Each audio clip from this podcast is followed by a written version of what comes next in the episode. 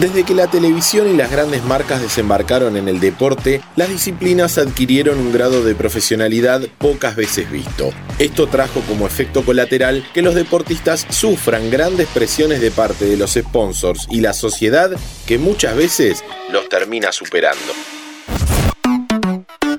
Kickoff en la previa del partido que tenían que jugar los Pumas contra Australia por el Rugby Championship 2022, nadie imaginaba lo que iba a suceder en el Hotel Mendocino donde estaban concentrados los Wallabies. El capitán Michael Hooper, con 10 años en el seleccionado y más de 120 partidos internacionales, le dijo a Sharon Fly, una de las integrantes del cuerpo médico, que se volvía a Australia porque no estaba bien mentalmente. Luego habló con el entrenador y juntos enfrentaron al resto del equipo. No estoy mentalmente para jugar, voy a ser perjudicial para el equipo. Me vuelvo a Australia.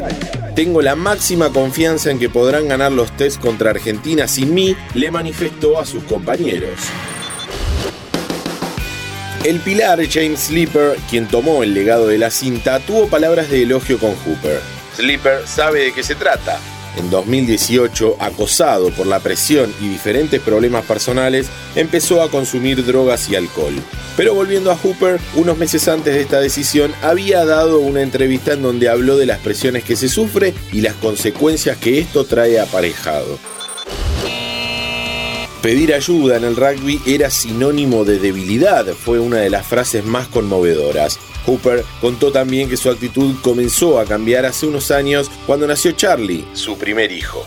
Venimos de esa pretemporada y, una tarde estaba en casa y hostia, me encontraba muy mal. O sea, notaba en mi cuerpo algo que no, o sea, no, no era yo, no me iba bien. Y no recuerdo si, si está mi madre o la Ana o o mi padre, no sé quién había por ahí, que le dije, hostia, llama al médico, a Pruna en este caso, que, o sea, o hacemos algo o, yo qué sé, ¿sabes qué va a pasar? No, no. Y esa misma tarde bajamos a la ciudad deportiva y le dije, le dije, necesito ayuda, necesito algo, algo, porque si no, no salgo, no salgo de esta situación. Los éxitos deportivos no son sinónimo de imbatibilidad mental.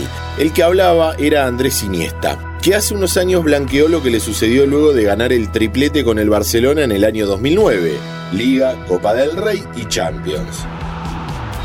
Uno pensaría que luego de ese momento deportivo sublime para un futbolista, el éxtasis y la felicidad son imborrables. Pero no es así e Iniesta retrató su caso dejando boquiabiertos a muchos que jamás imaginaron que había pasado por esa situación. Hay otros casos que conoceremos en unos instantes, pero quería agradecerles por estar escuchando este podcast de interés general, ya que no les di la bienvenida cuando arrancamos.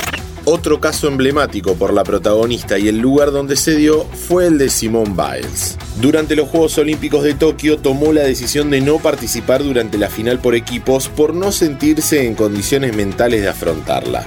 Ya había sido campeona olímpica y mundial y en esa prueba, como en todas donde la gimnasta norteamericana participaba, iba a ser el centro de atención y la gran figura a seguir. Cuando salgo ahí sola, tengo que confrontar los demonios de mi cabeza, fue lo que declaró post competencia. Antes de conocer más casos, te recuerdo que si te gustan nuestros podcasts, podés seguir el canal de Interés General para tenernos todos los días en tu Spotify. Búscanos como Interés General Podcast, apretás la campanita y listo. En 2021, Naomi Osaka anunciaba que se bajaba de competir en Roland Garros. La tenista japonesa, que llegó a número uno del mundo, expresó haber padecido largos episodios de depresión. En ese 2021, Osaka había ganado el abierto de Australia y era una de las favoritas para quedarse con el Gran Slam francés.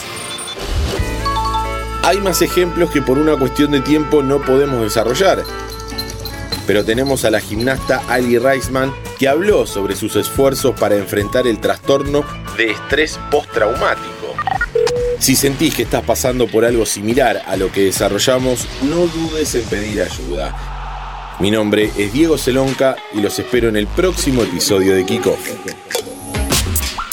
No te olvides de seguir a Interés General en todas las plataformas.